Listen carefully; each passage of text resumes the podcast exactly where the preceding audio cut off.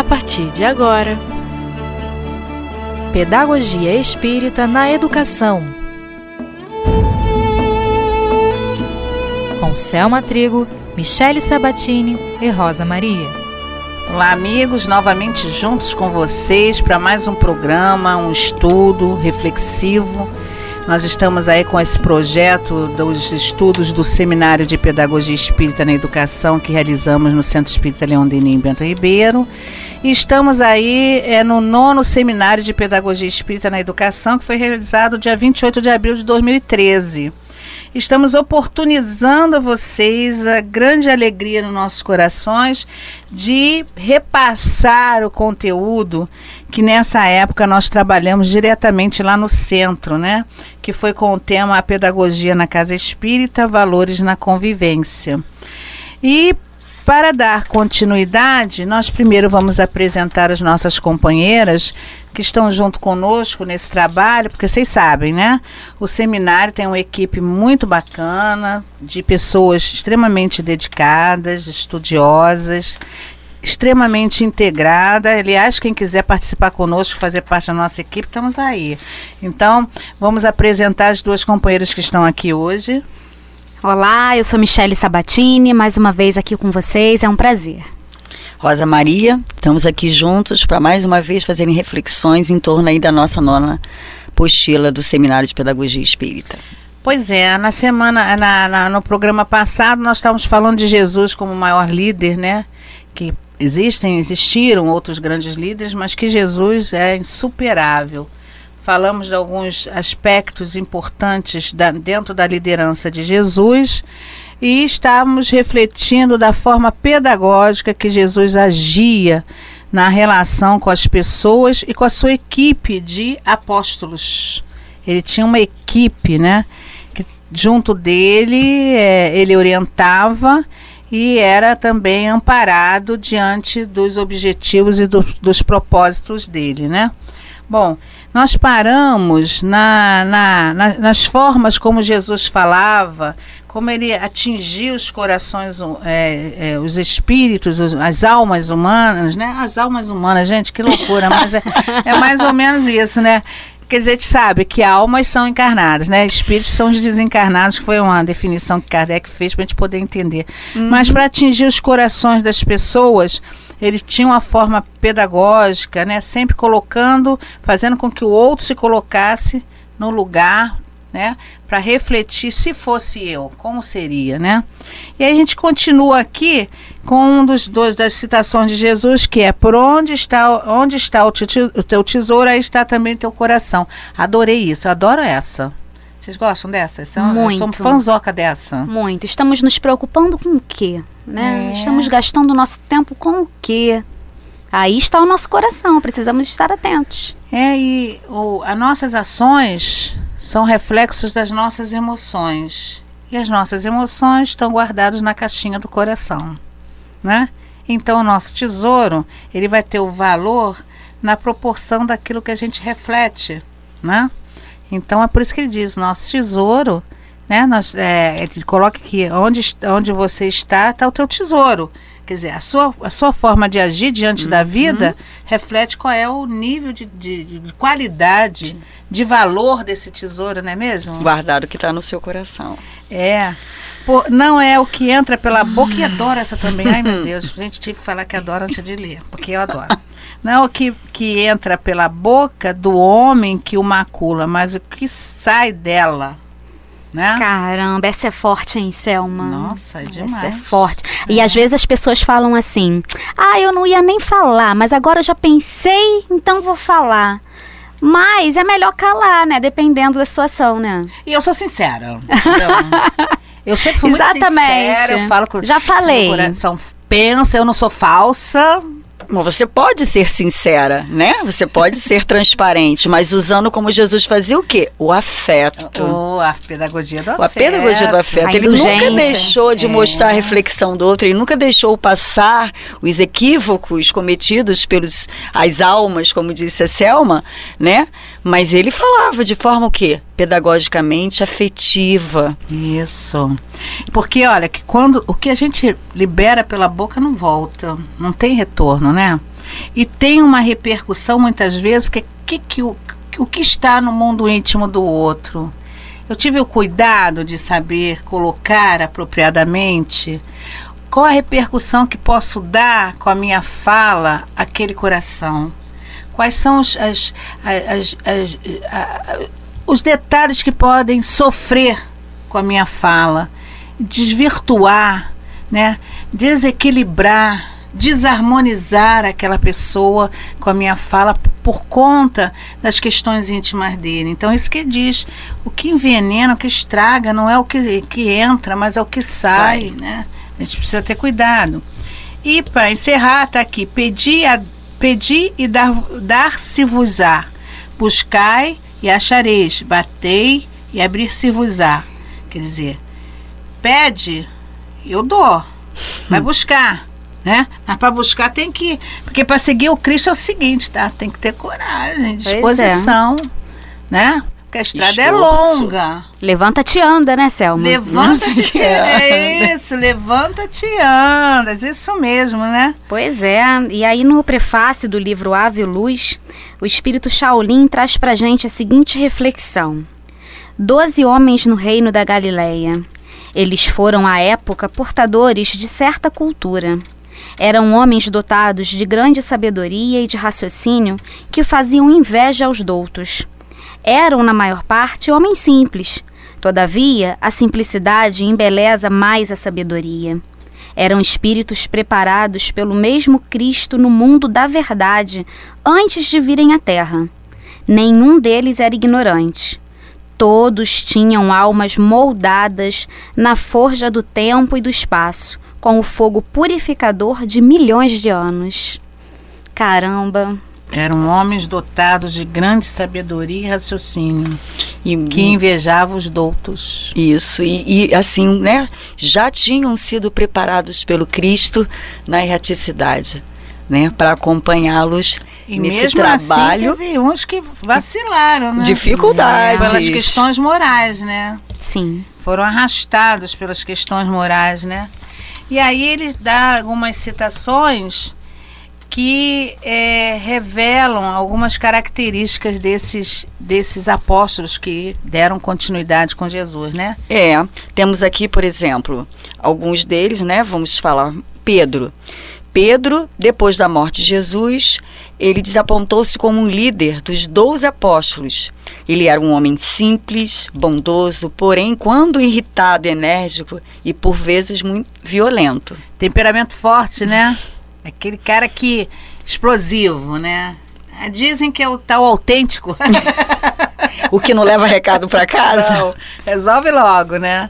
Vamos lá. Tínhamos também André, né? Que foi o primeiro dos doze a ser chamado por Jesus. Era uma espécie de relações públicas na sociedade que mantinha com Pedro. Era bastante social. Outra característica bem diferente da é. de Pedro. Tudo se complementando. Olha só, Pedro era simples e bondoso, porém se irritava com, e, com facilidade e era enérgico. Talvez até uma palavra delicada para dizer, né? Grosseiro, qualquer coisa assim. Mas vamos deixar o enérgico, né? Porque, talvez o enérgico seja um sentido de firme. Isso. Né? Nesse sentido. Sim. O violento é porque ele era impulsivo, né?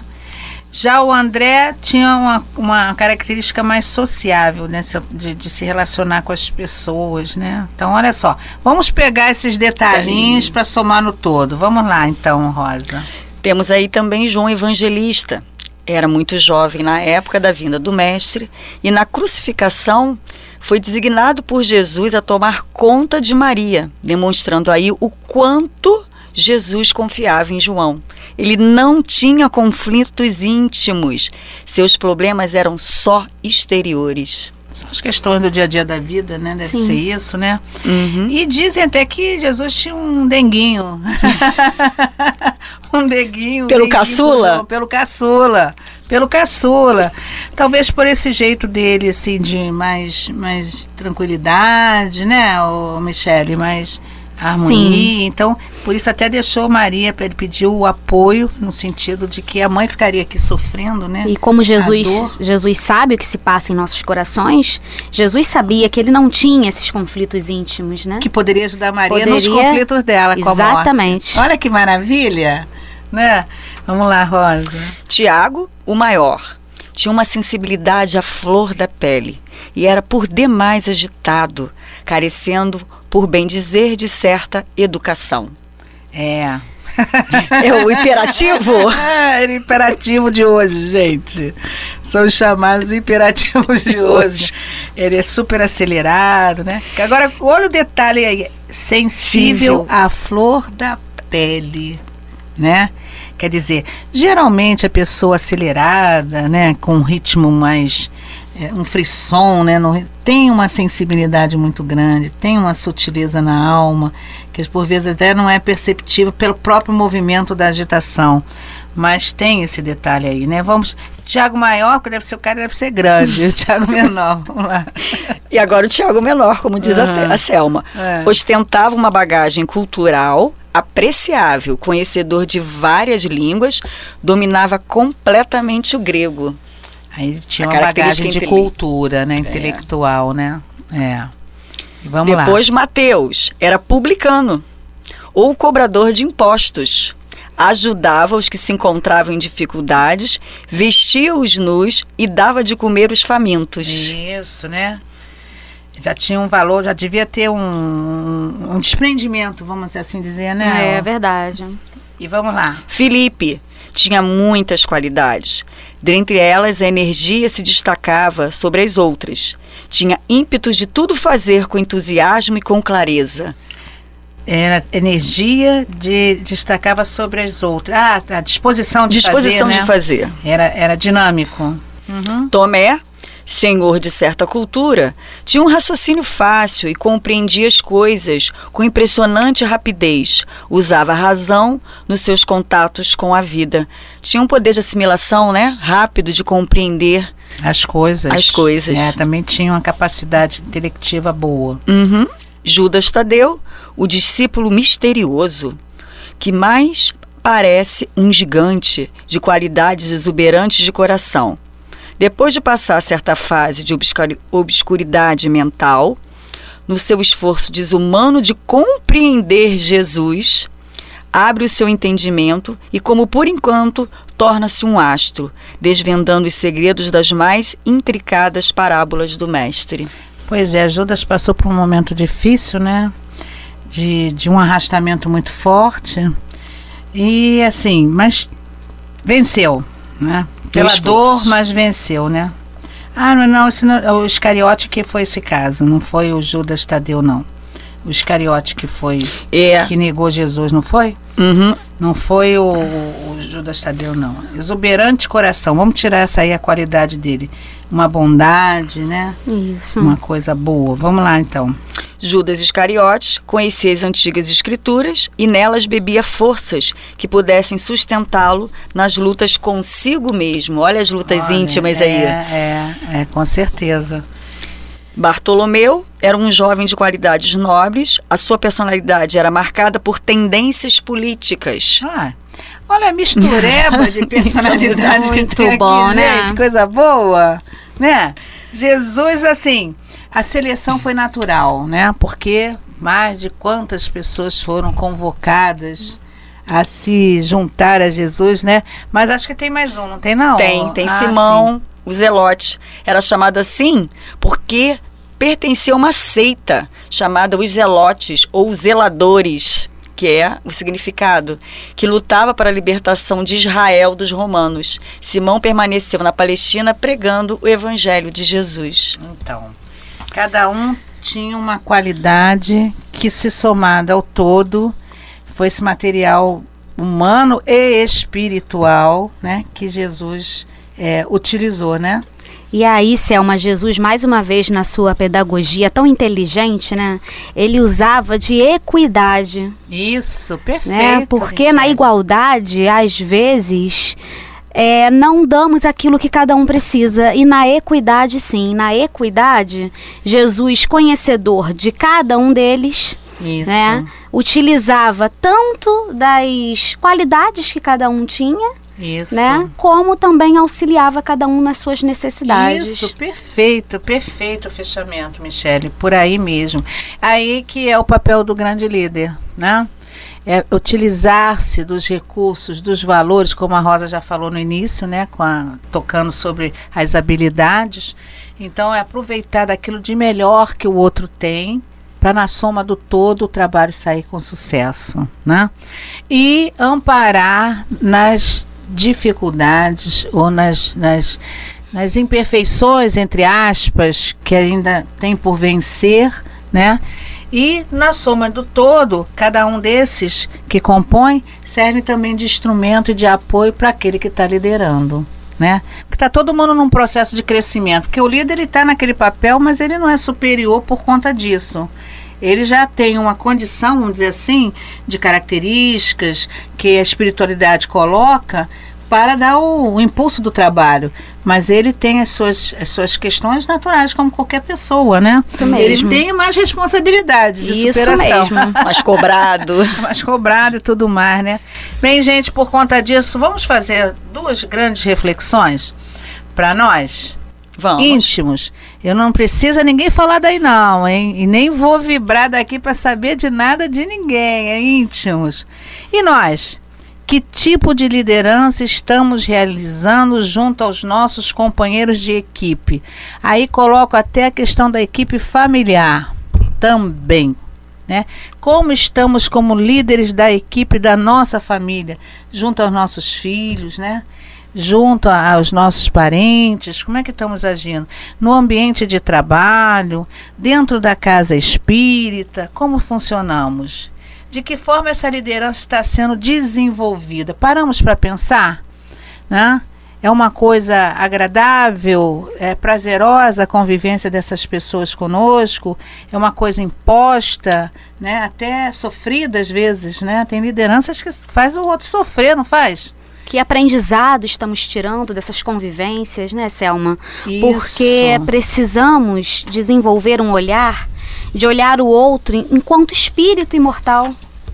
Porque no momento que olhamos o outro como espírito imortal, entendemos mais fácil que ele está na caminhada assim como nós, ele está superando as suas dificuldades, então ele vai errar mesmo, não nos cabe julgar, ficarmos nutrindo uma insatisfação pelo erro do outro. Precisamos aprender a nos olharmos e a olhar o outro, já que é mais fácil, né, Selma, olhar o outro, é. olhar o outro enquanto espírito. Inclusive, até pode acontecer até a gente ter um momento de tristezinha, vamos dizer assim, né? Quando Jesus foi ao monte, por que Jesus foi ao monte? Né? Ficou lá sozinho, isolado, em momento de reflexão. Ele estava ali um pouquinho, né, vamos dizer assim, exausto diante de tanta, né, insistência, de tantas questões da época, que eram grandes na época, né? Porque o, o, mais complexo ali não tinha essas facilidades que a gente tem de, de, locomoção, facilidades de entendimento, era tudo muito mais rude, mais difícil, né? Então ele precisou de um momento íntimo. Isso serve para os líderes também, né? Porque a sobrecarga tanto de comprometimento, de responsabilidade, como também é, das vibrações, das energias que ele despende para a manutenção do próprio equilíbrio diante das, é, das divergências né, de ideias e até mesmo da luta dele na busca da, da, da interiorização, no sentido da, da aceitação do outro, porque ele também vai bater com personalidades diferentes, é uma coisa que desgasta, porque tem que manter sempre ali o padrão de equilíbrio. Senão, quebra todo o contexto. Então, às vezes, é preciso realmente que quem está nessa tarefa, seja onde for, mergulhar no seu mundo íntimo, buscar ouvir o seu mentor, seu guia, seu companheiro. E eu digo sempre que eu adoro aprender a escutar o silêncio. Não tem nada mais gostoso do que silenciar a mente, né? Para poder ouvir as influências, as, as, os sinais da espiritualidade que vem dando pela intuição qual o melhor caminho a seguir, né? Por conta disso, nós temos aqui uma mensagem muito linda que é, vamos ver aqui, Está em Jesus no Lar, na lição 7, psicografia de Chico Xavier, pelo espírito Ney Lúcio, chamado O Maior Servidor. Vamos lá? É, Selma, na mensagem a gente pode refletir assim. Presente à reunião familiar, Felipe, em um determinado instante, perguntou ao Divino Mestre: Senhor, qual é o maior servidor do Pai entre os homens da terra? Jesus refletiu alguns minutos e contou. Grande multidão se congregava entre extenso campo, quando aí estacionou o famoso guerreiro carregado de espadas e medalhas, que passou a dar lições de tática militar, concitando os circundantes ao aprendizado da tarefa. O povo começou a fazer exercícios laboriosos, dando saltos e entregando-se a perigosas corridas, sem proveito real. Todavia, Continuou como dantes, sem rumo e sem júbilo, perdendo muitos jovens nas atividades preparatórias de guerra provável. Logo depois, apareceu na mesma região um grande político com pesada bagagem de códigos e dividiu a massa em vários partidos, declarando-se moços contra velhos, os lares pobres contra os ricos, os servos contra os mordomos, e não obstante as sementeiras de benefícios materiais, introduzidos na zona pela competição dos grupos entre si, o político seguiu adiante, deixando escuros espinheiros de ódio, desengano e discórdia entre seus colaboradores. Depois dele, surgiu um filósofo so sobrançado, sobrançando volumosos alfarrápios e dividiu o povo em variadas escolas de crença, que em breve propagavam infrutíferas discussões nos círculos de toda a gente. A multidão duvidou de tudo, até mesmo da existência de si própria. A filosofia, sem dúvida, apresentava singulares vantagens, destacando-se a do estímulo do pensamento, mas as perturbações de que se fazia acompanhar eram das mais lastimáveis, legando o filósofo muitas indagações inúteis aos cérebros menos aptos ao esforço de elevação. Em seguida, compareceu um sacerdote munido de roupagens e símbolos, que forneceu muitas regras de adoração ao Pai. O povo aprendeu a dobrar os joelhos, a lavar-se e a suplicar a proteção divina em horas certas. Entretanto, todos os problemas fundamentais da comunidade permaneceram sem alteração. No extenso domínio não havia diretrizes ao trabalho, nem ânimo consciente, nem valor, nem alegria. A doença e a morte, a necessidade e a ignorância eram fantasmas de toda a gente.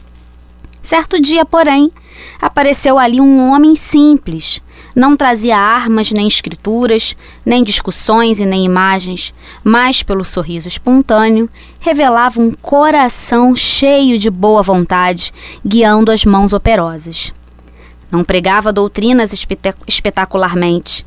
Todavia, nos gestos de bondade pura e constante, rendia culto sincero ao Todo-Poderoso. Começou a evidenciar-se lavrando uma nesga do campo e adornando-a de flores e frutos preciosos. Conversava com seus companheiros de luta, aproveitando as horas de ensinamento fraterno e edificante, e transmitia suas experiências a todos os que se propusessem a ouvi-lo. Aperfeiçoou a madeira, plantou árvores benfeitoras, construiu casas e instalou uma escola modesta. Em breve, ao redor dele, viçavam a saúde e a paz, a fraternidade e as bênçãos do serviço, a prosperidade e o contentamento de viver. Com o espírito de trabalho e educação que ele difundia, a defesa era boa, a política ajudava, a filosofia era preciosa e o sacerdócio era útil, porque todas as ações no campo permaneciam agora presididas pelo santo imperativo da execução do dever pessoal no bem de todos. Calou-se o Cristo, mas a assistência reduzida não ousou qualquer indagação. Após contemplar o horizonte longínquo em longos instantes de pensamento mudo, o mestre terminou. Em verdade, há muitos trabalhadores no mundo que merecem a bênção do céu pelo bem que proporcionam ao corpo e à mente das criaturas. Mas aquele que educa o espírito eterno, ensinando e servindo, paira acima de todos. Pois é, então, resumidamente, né? O guerreiro, espada e táticas militares, o, o político. político com bagagens de códigos para massas variadas, partidos e tudo mais, o filósofo, dividiu o povo em várias escolas de crenças, né? E o sacerdote com símbolos, regras, adoração ao pai e tal. Mas não era só isso, era muito mais que isso, né? E aí aparece o quê? Um homem simples, que trazia o que? A escritura e nem, nem imagem, nem nada disso, mas sim a boa vontade, é o desejo de servir, né? O coração cheio, né? Gesto de bondade, radiava com sinceridade, começou a evidenciar lavrando. É, é, a questão é a seguinte: simplicidade, coração cheio de bondade, vontade de servir. Né? E agindo, né? E agindo, e muito bem, e agindo, porque os Não. outros queriam só o que eles, é, né? Cada um dentro da sua área achava que era a melhor forma de trabalhar assim. Todo mundo com grandes conhecimentos, capacidades, mas não conseguiu o quê? Impulsionar, né? Levar adiante. Né? E o que é interessante é que é, ele conseguiu o quê? Aperfeiçoar a madeira, plantar árvores benfeitoras, construiu casa, instalou escola. Ele botou o quê? Ele botou em prática o ensinamento, né? Aquilo que ele tinha de melhor.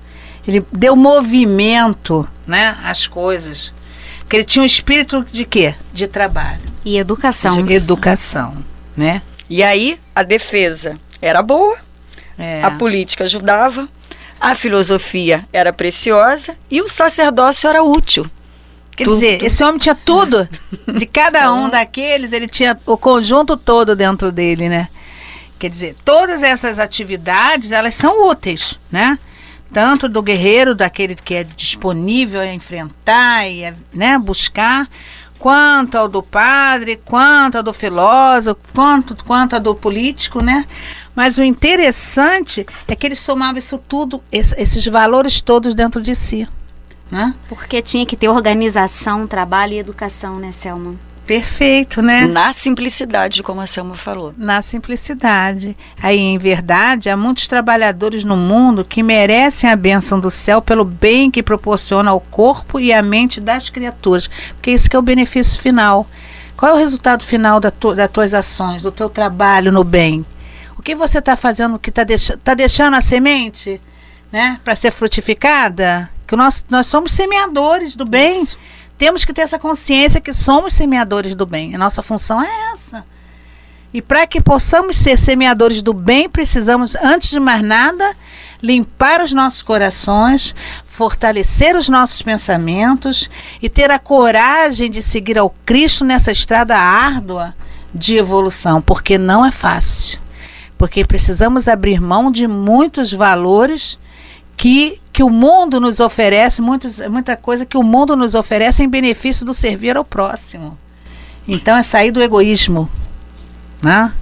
Sair do egoísmo, olha que coisa linda. E aí diz mais: aquele que educa o Espírito Eterno, ensinando e servindo, paira acima de todos. De todos.